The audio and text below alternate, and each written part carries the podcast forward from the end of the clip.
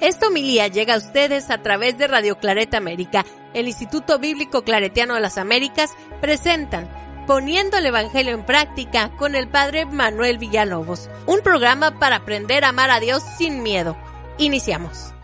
Muy buenos días, hermanos y hermanas que nos sintonizan en nuestras páginas oficiales de www.ibicla.org también a las personas que nos ven allí en nuestro canal de YouTube de Escuela Bíblica Claretiana, les invitamos a que se suscriban para que tengan todas las notificaciones, estén al tanto de todos nuestros programas, de nuestros videos, reflexiones, TikToks. Bueno, también queremos decirle que la próxima semana, ya la próxima semana vamos a comenzar nuestro Evangelio de Mateo. Si todavía no se inscribe, por favor hágalo. De verdad que se va a perder un buen curso porque he logrado reunir a biblistas de primera calidad, de verdad.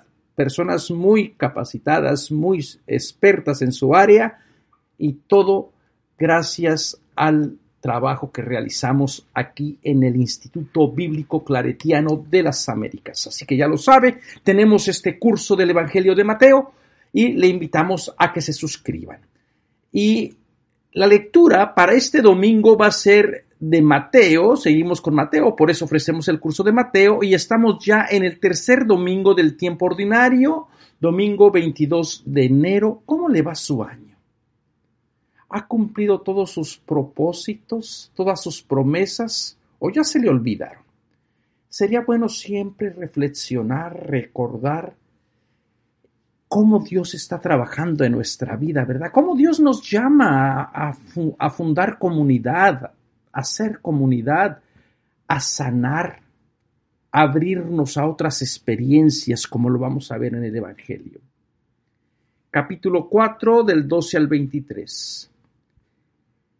Al enterarse Jesús de que habían arrestado a Juan, se retiró a Galilea, dejando Nazaret, se estableció en Cafarnaún, junto al lago en el territorio de Zabulón y Neftalí.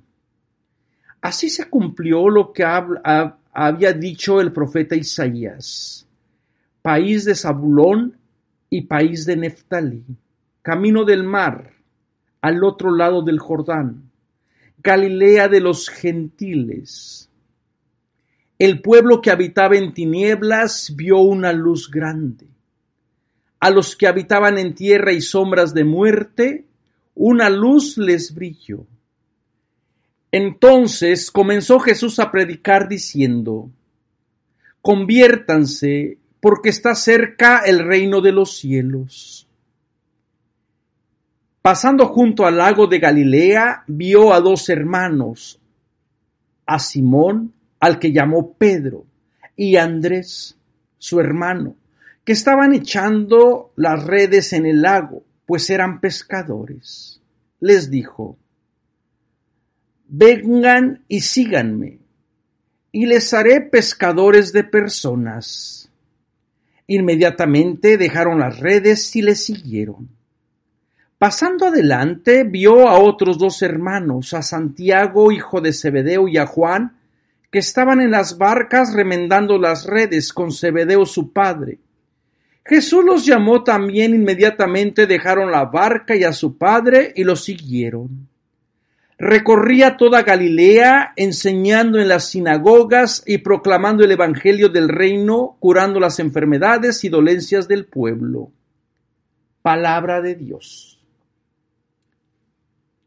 Vean qué hermoso. Jesús entra en contacto con una comunidad que va a formar, que va a estar guiándola para que esta comunidad sea capaz de ir descubriendo la presencia de Dios, no solamente en su tradición o en su cultura, sino también al Dios que parece que abre fronteras, ¿verdad? Todo este simbolismo tan rico de Galilea de los gentiles, del lago de Galilea, de ser pescadores, está lleno de imágenes, preciosísimas imágenes que vamos a ir tratando de descubrir, que vamos a ir tratando de desenredar para que ustedes puedan entenderlo, ¿verdad? Que esta es la finalidad de esta larga homilía, de que ustedes puedan estar este, tratando de entender lo que Dios está llamándoles a esta misión, ¿verdad? Así que bueno, ya lo saben, este, primeramente, la idea de que a la muerte de Juan comience la misión de Jesús probablemente se remonte al Jesús histórico. El ministerio de Juan parece que no duró mucho, porque cuando alguien comienza a hablar en verdad, cuando alguien comienza a incomodar al sistema, pues el sistema los desaparece, ¿verdad? Así le pasaron a los grandes profetas. Parece que esa es la suerte de las personas que tienen esta vocación al llamado de ser profeta, de anunciar la buena noticia, la sanación a los enfermos, pero también de denunciar aquello que deshumaniza a la persona. Y a eso, hermanos y hermanas, estamos llamados, ¿verdad? A formar una nueva comunidad profética. Lo que pasa es que, bueno, a veces como que no tomamos muy en serio esta historia de, eh, de llamado tiene, tiene este, viene de prácticamente de Marcos, pero Mateo la va a trabajar muy a su estilo, ¿verdad? Entonces arrestan a Juan el Bautista, Jesús se retira, este es algo muy típico de Mateo, Jesús se retira a Galilea. Y bueno, recuerden que Galilea no solamente funciona como una área geográfica, ¿verdad? Eh, la Galilea va a funcionar también como un área teológica, Galilea va a ser donde comenzó todo. Si ustedes recordarán, yo por allí les he comentado cómo Galilea juega un papel muy importante en el Evangelio de Marcos. Todo comienza en Galilea y concluye en Galilea. Todo tiene que regresar otra vez a Galilea. Vayan a Galilea, va a ser la voz del resucitado. Bueno, Mateo parece que también le des importancia a Galilea. Eh, Galilea es el centro de operación, el centro de operación de, eh, de, la misión. Jesús necesita un establecimiento, necesita una casa. Eh, va, hace pequeñas misiones alrededor del lago de Galilea porque no es muy amplio como lo vamos a ver ahorita, pero siempre regresa a casa. Y yo creo que siempre es bueno regresar a casa, regresar con la familia, regresar con, los, con las personas que nos quieren, ¿verdad?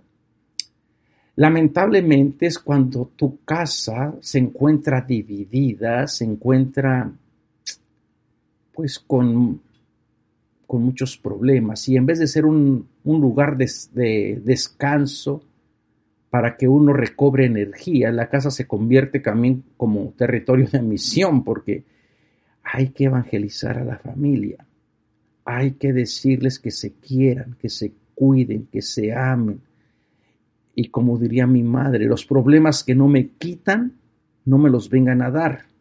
Y a veces como que la familia se encarga de dar más problemas que soluciones, ¿verdad? Bueno, espero que su familia sea diferente a la que yo tengo la experiencia de, de vivir. Entonces, Nazaret es casa de Jesús. Por allí hemos argumentado también que Jesús probablemente nació en Nazaret y no en Belén, ¿verdad? Este, pero parece que ahora se distancia, deja Nazaret, deja su zona de confort, esto es lo que vamos a estar hablando. Hermanos y hermanas, yo creo que también tenemos que dejar casa, dejar cultura, dejar familia, porque hay toda una comunidad que necesita escuchar la buena noticia, necesita sentirse libre, necesita otra vez experimentar compasión, ternura. Y se establece entonces en Cafarnaún Literalmente la palabra de Cafarnaum toma, toma este nombre del hebreo que literalmente significa aldea de Naum. Este, y esta aldea de Naum, pues parece que es el centro de operación donde Jesús va a realizar todos sus milagros, todo el ministerio en Galilea, parece que siempre va a recurrir a o regresar a, a Cafarnaún. Tristemente, tristemente, eh, si Jesús continuamente llega a Cafarnaún, se queda en Cafarnaún, ahí también podemos situar la casa de Simón Pedro, ¿verdad? A las personas que estén interesadas en nuestro viaje de a Tierra Santa, nosotros visitamos Cafarnaún, podemos presenciar, podemos ver cómo la iglesia, eh, la sinagoga del primer siglo de, en Cafarnaún, la iglesia eh, de Cafarnaún está, está construida probablemente en una casa que la tradición la recuerda como la casa de Pedro. Es ahí donde se quedaría Jesús, ¿verdad? Entonces, este, si usted quiere visitar Tierra Santa, por favor anótense. Necesitan más información, déjenos saber. Entonces Jesús siempre regresa a Cafarnaún porque la considera su centro de misión. Y como les decía, todos necesitamos tener nuestra casa donde encontrar energía, donde recargar nuestras baterías para así continuar la misión. Lamentablemente, Cafarnaún parece que le cuesta mucho trabajo creer en la propuesta de Jesús, a pesar de todos los milagros que se realiza. Y por eso Jesús en el capítulo 11, 23 va a decir un juicio severo contra Cafarnaún. Porque parece ser que no le creen a la propuesta de Jesús. Entonces, nada más para que lo vean cómo es que a veces, como que a uno lo preparan para tener problemas, o más bien uno se mentaliza para tener problemas con otra gente que no cree en la propuesta de Jesús, que no vive con los valores del reino, con otra gente que se mueve por otros principios. Entonces yo con esa gente le respeto, pero si no creen en la propuesta de Jesús, si no viven con el reino, pues para qué me voy a estar dando de golpes. Lo triste es que todos los problemas casi que tenemos que resolver a diario. No son problemas por que vienen de afuera, son problemas que están dentro de uno mismo, dentro de la casa, dentro de la parroquia, dentro de la vida religiosa y uno dice, como que no se vale perder tanta energía en problemas internos de hermanos y de hermanas que también creen como yo, que piensan como yo, o sea, que creen en el sentido de la misión, que se mueven por los mismos valores, y que sea dentro de la iglesia donde uno encuentra más dificultad, como que lo desanima, lo desmoraliza uno.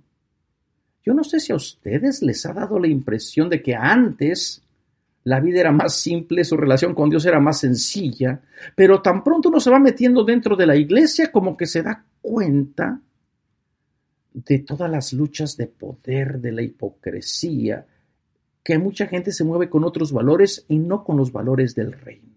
Y a veces uno dice, no, pues ¿para qué me metí? Yo estaba mejor sin la iglesia. Y tristemente tendríamos que decir sí. Pero esa gente que se mueve con otros valores no es comunidad o no es la comunidad de Jesús. Bueno, Cafarnaún no es la excepción. Cafarnaún también le falla al plan de Dios en el Evangelio de Mateo. Les decía la maldición que le echa allí en el 11.23. No, no obstante, Jesús sigue predicando. Y luego, recuerden, esto solamente Mateo retrabaja la historia de Marcos. Va a traer toda aquella tradición de los profetas. Los profetas de este de Isaías, donde Isaías en el capítulo 8, 23 o 9, 1, 2, depende qué versión, porque a veces hay este, capítulos diferentes, ¿verdad? Es de acuerdo a la traducción que tengan. En el primer Isaías, ya sea en el 8 o en el 9, hay un oráculo de esperanza para Galilea, para la Galilea de los gentiles. Recuerden que esta comunidad de Mateo viene del trasfondo judío. A estas alturas ustedes ya lo deben de saber y para Mateo es importante de que Jesús cumpla, cumpla todas las profecías.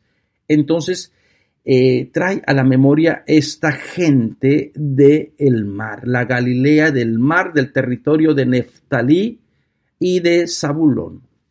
Eh, recuerden cómo estaban divididas las tribus, ¿verdad? de acuerdo a los hijos de Jacob con sus mujeres, porque tuvo más de una, este, todas las doce tribus desde Rubén, Simeón, Leví, Sacar, Neptalí, Seridán, Zabulón, Judá, Benjamín y Gad, todos estos nombres conforman a las doce tribus. Bueno, Neptalí y Zabulón están en la parte de, de Galilea, camino del mar. Este camino del mar, la Galilea de los gentiles también, ¿verdad? Primeramente, entonces, Galilea funciona como frontera frontera, eh, y ustedes saben que las fronteras son complicadas, es difícil. El lago funciona, el lago tiene forma de pera, funciona como, como frontera, y este, y hay esta, esta separación entre los que son pueblo y los que no son pueblo, entre los que son gentiles y los que, y los que no lo son, ¿verdad? Entonces esta región muy probablemente la Galilea de los gentiles se refiere al hecho de que la provincia en el año después que lo conquistaron los asirios, me parece que fue en el año del 732 antes de Cristo, la, la región de Galilea se conocía como la provincia de Asiria o la provincia de Megiddo entonces estaba muy poblada por gente de otras culturas, de otras razas y de otras probablemente religiones. Y desde el punto de vista de los judíos, pues esta gente que ya se había mezclado la sangre, había puesto en peligro la semilla divina, pues se, eh, se corrompió. Pero también para esta gente parece que Dios tiene un plan. Para esa gente donde los judíos los tratan a sus hermanos de Galilea como si fueran de segunda, Dios tiene un plan para ellos y para ellas. La luz va a brillar, la luz de la esperanza se va a hacer una realidad. Y muy probablemente venga también este, toda la idea de Mateo 28, 19 de hacer discípulos a todos los gentiles. Aquí, antes de que comience la gran comisión, como se llama eh, del Evangelio de Mateo del 28, del capítulo 28, aquí Mateo está tratando de decirles, Dios es un Dios que viene para toda la humanidad, la misión tiene que comenzar, no solamente para un pequeño pueblito, sino para toda la gente. La luz que brilla, la luz que va a iluminar a la gente para que puedan entender, para que puedan entender las promesas de Dios. Bueno, ahí les da hasta los detalles del otro lado del Jordán, la Galilea de los gentiles, el pueblo que caminaba en tinieblas vio una luz. Ojalá, hermanos y hermanas, que nuestros pueblos que caminan en tinieblas del pecado, de la corrupción, tanta lucha de poder, Toda la gente promete cosas tan buenas, tan maravillosas a nuestra gente. Ya cuando llegan al poder, se sirven de la gente, los explotan, no se explotan. Ojalá y vieran la luz que nace de la justicia, de la verdad, la luz con la cual hemos sido bendecidos por la pura gracia de Dios, que a veces las tinieblas quieren apagarla, quieren extinguirla. A veces hay tanto pecado estructural, social que uno dice, hay más oscuridad. Por ahí hay un dicho que dice, no maldigas la oscuridad, mejor prende un cerillito, aunque sea pequeñito, pero eso te va a distinguir que tú estás llamado a ser luz. Luz para la nación, luz para ti, luz para tu familia, luz que pueda distinguir la verdad de la mentira, la justicia de la injusticia. Así que hermanos y hermanas, para esta gente y para nuestros pueblos, esta es la buena noticia. Y comienza entonces con esta idea que la luz brilla, es buena noticia, y comienza Jesús a predicar diciendo, conviértanse porque está cerca el reino de los cielos. Jesús como profeta apocalíptico como profeta de los últimos tiempos, comienza este mensaje de decir, todavía tienen una oportunidad. Sería bueno repasar, reflexionar, meditar, si tenemos todavía una oportunidad. ¿De qué tenemos que convertirnos? ¿Qué cosas no nos dejan entender el plan de Dios? ¿En dónde le estamos fallando a nuestro Salvador, verdad? Entonces llega toda esta idea de eh, la Galilea de los gentiles y comienza, comienza a hacer este llamado. El reinado que Jesús propone no es una cosa abstracta, no es una cosa meramente filosófica o teológica. El reinado comienza con personas concretas que se sienten interpeladas por tanto pecado, por tanta oscuridad, por tanto signo de muerte. Y dentro de esos signos de muerte y de ese pecado aparece alguien con una conciencia clara, con un llamado bien específico y con un deseo de querer hacer posible otra manera de entender a Dios. Y Jesús ¿En qué momento le salió la conciencia a Jesús? Probablemente a la muerte de Juan el Bautista, Jesús tuvo que tomar el liderazgo. Y le nació su conciencia decir, no, las cosas no tienen que quedarse así como están. Porque la inmensa mayoría va a decir, bueno, pues es que esta es la voluntad de Dios. Esto es lo que Dios quiere. Si Dios quisiera que yo fuera rico, pues me sacaba la lotería. Pero no, Dios quiere que yo sea pobre. Así me decía una persona, ¿verdad? Y mientras la gente no hace nada para romper la estructura de injusticia de la cual nos sigue oprimiendo, entonces el reino que Jesús anuncia no es algo que se va a ofrecer cuando la gente se muera. No es algo que se, que se tiene que esperar en el más allá. El reino es algo que se está gestando en el diario acontecer. Si tan solo lográramos entender esta parte, pues yo ya me daría por bien servido, ¿verdad? Porque lamentablemente pensamos siempre que el reino viene, venga a nosotros tu reino, yo me voy allá al cielo, allá todo va a estar bien, allá me voy a comer todas las cosas deliciosas que aquí no pude tener, pues ya, ¿para qué? ¿Verdad?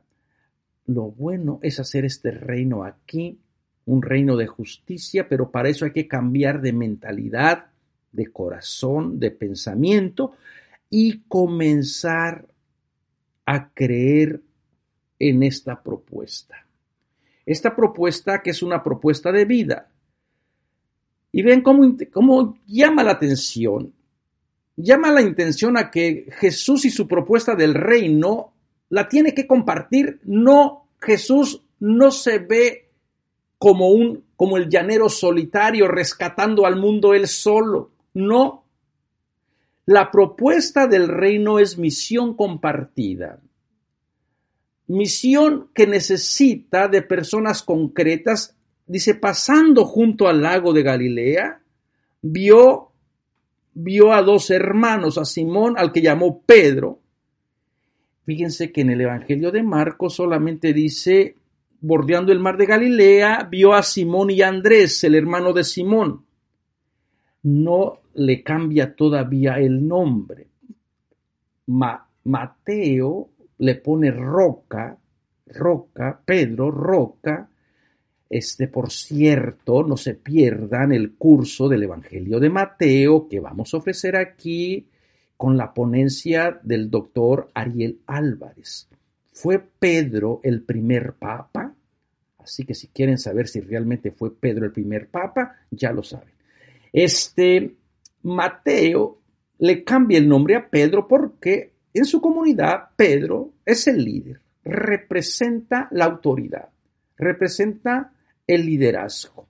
Pero también Pedro se mueve con sus luces y con sus sombras, ¿verdad?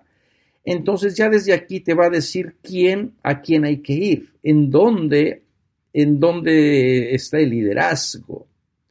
Entonces Pedro es, es el fundamento para esta comunidad que se va a iniciar y comienza con este, retiro la palabra fundamento.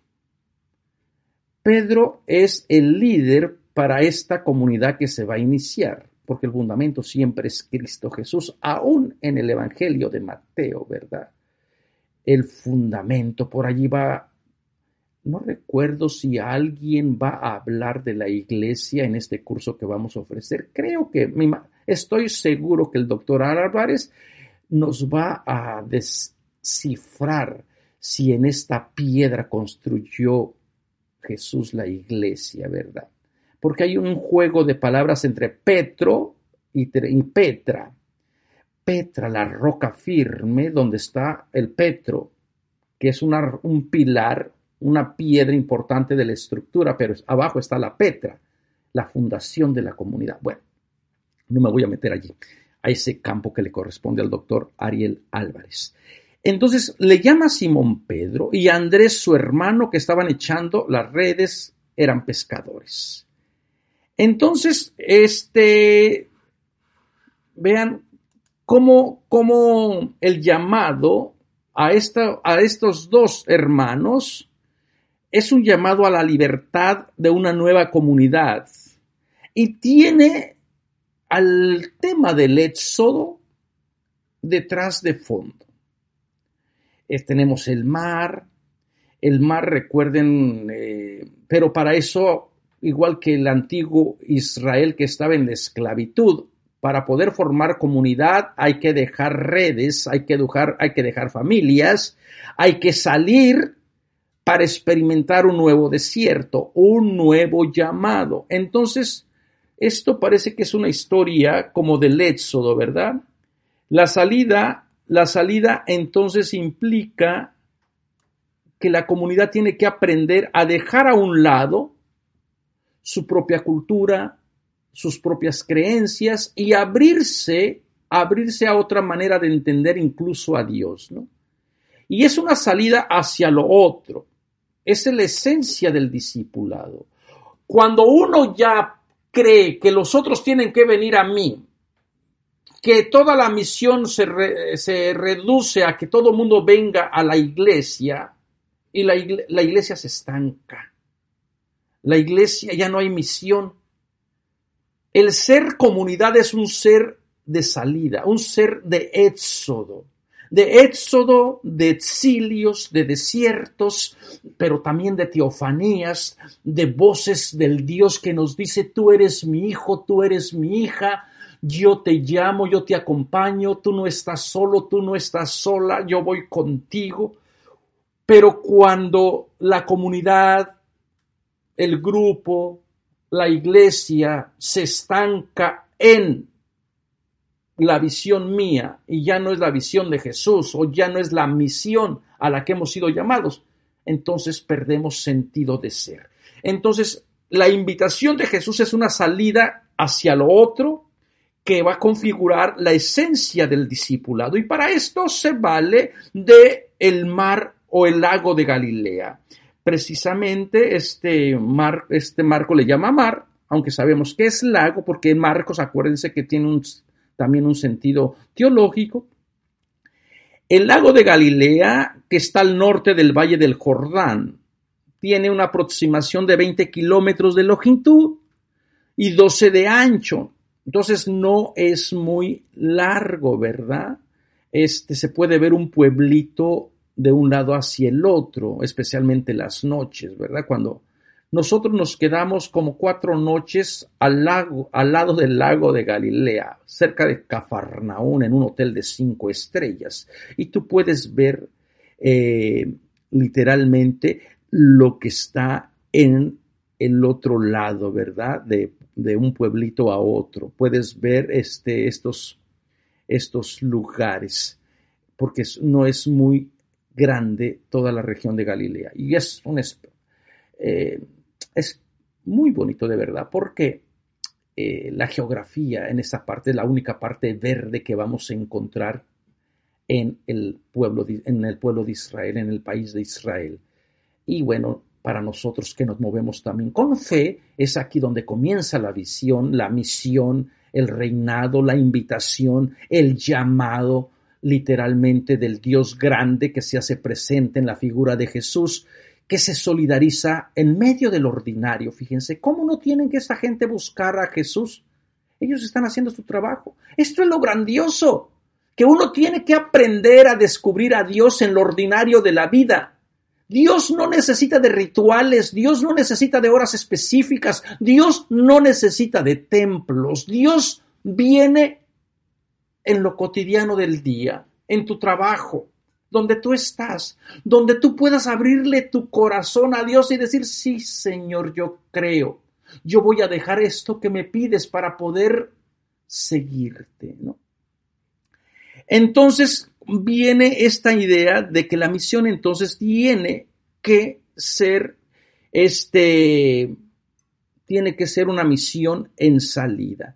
Ve a los dos hermanos más adelante, vean también el hecho de ver la mirada, una mirada profunda. Una de las primeras expresiones también también que se da en la Biblia es el Dios que ve por medio de la mirada, el Dios que cautiva.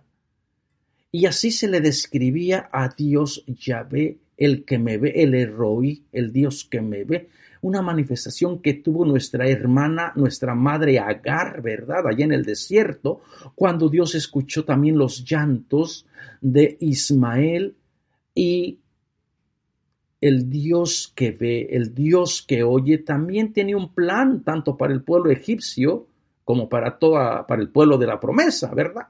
Entonces, nosotros pensamos que solamente Dios bendice a uno y a los otros no, pero Dios bendice a uno, bendice al otro. Esa es la grandeza, esa es la buena noticia. Entonces, la mirada que es capaz de hacer cambiar a la persona. Hay poder en la mirada.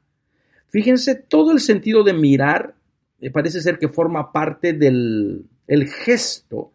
Hay una hay una hay un simbolismo importante. Por medio de la mirada tú transformas, van a decir ahora los filósofos, a la otra persona en sujeto.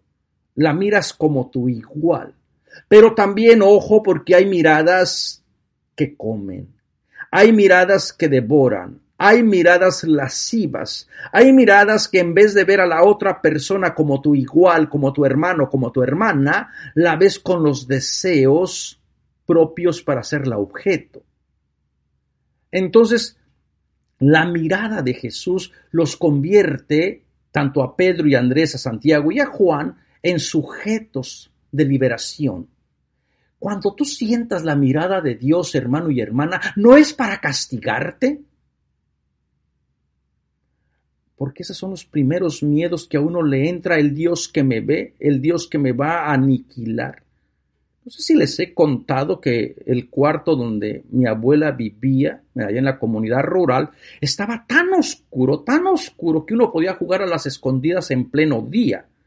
Y solamente le entraba por allí, por una ventanita, esas de esas paredes de adobe, que hicieron una ventanita pequeñita, le entraba un rayito de luz y justamente ese rayito de luz daba sobre una imagen que tenía que tenía un triángulo con un ojo, ¿verdad? Y recuerdo una vez que yo me metí a su cuarto para buscar una golosina, mi abuela me sorprendió y me enseñó a un Cristo todo lleno de sangre y me dice, mira, ¿ves este Cristo? Este es el hijo de aquel, de aquel señor que está allá arriba, que tiene un ojo y todo lo ve. Y mira cómo dejó a su hijo porque se portó mal. Uy, yo con eso me quedé. Bueno, todavía tengo que ir al psiquiatra para poder aliviarme esta idea de ese Dios que ve. No, hermanos y hermanas, la mirada de Dios no es para contarte, controlarte, manipularte, contar pecados. Dios no es juez, Dios no lleva cuentas. La mirada de Dios es para hacerte libre, para que experimentes su amor, para que te puedas enganchar dentro de una historia personal entre tú y tu creador. Si tú estás pensando que Dios te controla, que Dios te manipula, Dios no es Fidel Castro que tiene el poder de estar controlando, porque este, en la gente que se siente controlada, observada, bueno, esto no lo dice, por ejemplo, Michel Foucault, este, comienza comienza un control absoluto como si fuera el del policía, la figura autoritaria del padre, en este caso de Dios, para poder formar súbditos por medio de la mirada. Y así comienzan en la cárcel, por ejemplo, todas estas cámaras donde los reos se sienten que son vistos, pero los reos no pueden ver a quien los ve. Dios no es así. Dios te ve y permite también ser visto se revela el misterio. Dios no te ve para condenarte, para convertirte en un objeto. Dios te ve para que experimentes su amor, su compasión y te digas, mira, ya no pasa nada. El velo que antes nos poníamos porque no podía haber un contacto directo entre tus ojos y mis ojos, ahora se ha quedado de alguna manera aniquilado. Entonces hay poder en la mirada. Le dedico esta homilía con la mirada a mi amigo el padre Francisco Javier, porque él entró en problemas solamente por expresar estas ideas similares, ¿verdad? Con un hermano claretiano, porque él estaba haciendo correctamente la interpretación del texto de que hay un poder en la mirada, una mirada entre Jesús y sus discípulos. Pero bueno, entonces la mirada de Dios se entra se descubre, se devela el misterio de la vida. Fíjense cómo también este, este Jesús que comenzó viendo a la comunidad, al final, al final, es visto por la comunidad representado en la figura de las mujeres que lo siguieron desde Galilea hasta Jerusalén y que lo vieron morir. Las mujeres llegaron donde no llegaron los varones junto a distancia, dice, estaba María Magdalena, María de Cleofas, y lo vieron, lo vieron, lo único que pudieron decirles, no mueres solo, mueres con mi mirada, mueres, pero tu propuesta sigue porque estamos aquí. Hemos llegado hasta donde nos han permitido. cuando lleguemos a ese texto por allí podemos hablar, ¿verdad? Este, la mirada de las mujeres. Entonces, esta mirada no es para estar apuntando culpas, ni pecados, ni crímenes, sino para hacer a la persona libre. Cuando entendamos esto, nuestra fe va a madurar y nuestro amor será desinteresado para con Dios. Y la misión es específica, vean cómo se va dando gradualmente. Primero pasa encuentra la comunidad dentro del ordinario, son pescadores, no se anuncia, no necesita rituales, se ha cambiado entonces la presencia de Dios del templo, ahora actúa en Galilea, en medio del mar, con el trasfondo este de liberación del Éxodo, y comienza con gestos y rituales ya diferentes. Un Dios que ve, un Dios que escucha y un Dios que tiene un plan. Vengan y síganme. Aparentemente parece que es un mandato. No, se ofrece una visión. La misión se comparte y se ofrece y les dice, mira, queremos, si quieren ser parte de esto que estoy comenzando, vengan, vengan y lo verán, experimenten libertad. La libertad cuesta lágrimas y hay que sacrificar todo y a veces se sacrifica la vida y les haré pescadores de personas. Entonces, eh, recuerden todo este simbolismo del lago que se creía que habitaban los monstruos marinos, a veces cuando estaba descontrolada el agua, tiene connotaciones muy negativas. Entonces, este, el lago va a ser ahora símbolo también de, de, liberación, símbolo de apertura. El lago ya no servirá entonces como frontera para esta nueva comunidad a la que Jesús está tratando de, de invitar, ¿verdad? Entonces ya no va a ser entonces el lago un obstáculo a la misión lo que también tenemos que tener en cuenta cómo es que Dios llama. Dios es el que tiene, o Jesús es el que toma la iniciativa. Y esto desde el punto de vista sociológico, pues no estaba muy bien visto porque eran los rabinos, o perdón, eran los discípulos los que buscaban al maestro. Le pedían que los aceptara como discípulos. Aquí Jesús como maestro, pues es un maestro muy fácil, porque en vez de tomar su distancia, este Jesús rabino, este Jesús maestro se acerca a sus futuros discípulos y los invita, lo cual rompe con todos los esquemas del llamado. Desde el punto de vista humano, esto está muy mal visto, pero desde el punto de vista de Dios, es Dios, la llamada la inicia Dios. Dios nos llama con un propósito de vida. Y sea cual sea tu llamado, viene de Dios. Y tenemos, no es que alguien te lo dio, no es que alguien te dijo yo te llamo, no, tu llamado viene atestiguado por Dios, ¿verdad?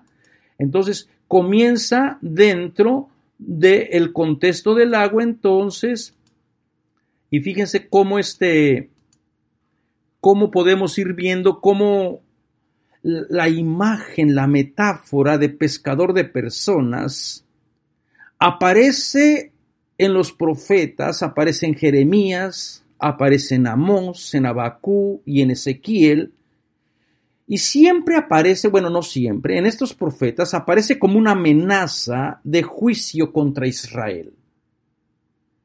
Esta imagen de ser pescado, porque era una imagen que la gente conocía.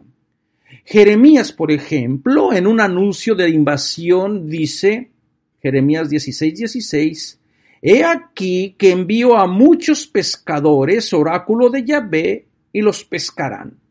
Aquí, en este oráculo, los pueblos, los pueblos vecinos, los enemigos de Yahvé, van a servir como instrumento para castigar al infiel Israel, al idólatra Israel. Amós también en su diatriba contra las mujeres de Samaria profetiza. He aquí que vienen días sobre ustedes en que se van las van a enganchar con ganchos y hasta las últimas con anzuelos de pescar. Pobre de las mujeres, ¿verdad? Un poquito misógino el tal este Amós, Amós 4.2. En estos textos, Dios mismo permite que los pescadores extranjeros destruyan o pesquen para seguir jugando con esta imagen al infiel Israel, ¿verdad? Pero también existen, existen también otros pasajes donde se habla donde se habla de una manera positiva, ¿verdad? Entonces yo creo que esto es lo que tenemos que ir viendo de este pasaje donde la comunidad o el evangelista utiliza una imagen negativa donde antes el pueblo de Israel era pescado, era atrapado con anzuelos, con garfios, con ganchos, y ahora Dios los pesca, Jesús los pesca, pero esta pesca en vez de dar muerte va a dar vida. Por ejemplo, hay un texto en Ezequiel que parece ser que la tradición sinóptica recoge donde en el Ezequiel 47:10 el profeta después de haber descrito la vuelta del Señor de la gloria, recuerden que Dios abandona la gloria, según Ezequiel, después otra vez vuelve y en Ezequiel 43, 11 dice que sale el río de la vida del templo del Señor y donde quiera que pase donde quiera que fluya este río de la vida, hay todo tipo de peces vivientes. Así que es este texto, por ejemplo, de Mateo y Galilea y de los pescadores, muy probablemente sirva para decir, el ser pescador de personas va a tener que la persona ser capaz de congregar al nuevo pueblo de Dios es ser persona de comunidad que reúne, que atrae. Entonces, esta comunidad nueva, que está llamada a una vocación, está invitada a formar a una nueva humanidad saludable, en libertad, en justicia, para que tengan vida. La vocación entonces es ser capaz de convocar, pero para eso también hay que cambiar de valores, hay que cambiar de principios, hay que dejar lo que nos ata. A estos los, a uno los ató la red porque estaba simbolizado todavía en el pasado, en el Dios que ve para juzgar, para la ley, para la pureza. A otros van a tener que renunciar a la familia. Y bueno, cuando uno se va adentrando dentro de la narración, toda la comunidad tiene que renunciar a algo para poder otra vez a formar comunidad ahora con los valores del reino. La primera respuesta de este llamado es a renunciar a veces a sus bienes, a su trabajo, incluso a su familia. Por eso es que es difícil dejarlo todo. Y luego después viene el otro momento de seguirlo. Para hacer que, para irlo descubriendo como el dador de vida para todos los pueblos. Así que hermanos y hermanas, ¿a qué te está llamando Dios? ¿En qué momento estás tú con tu relación de Dios?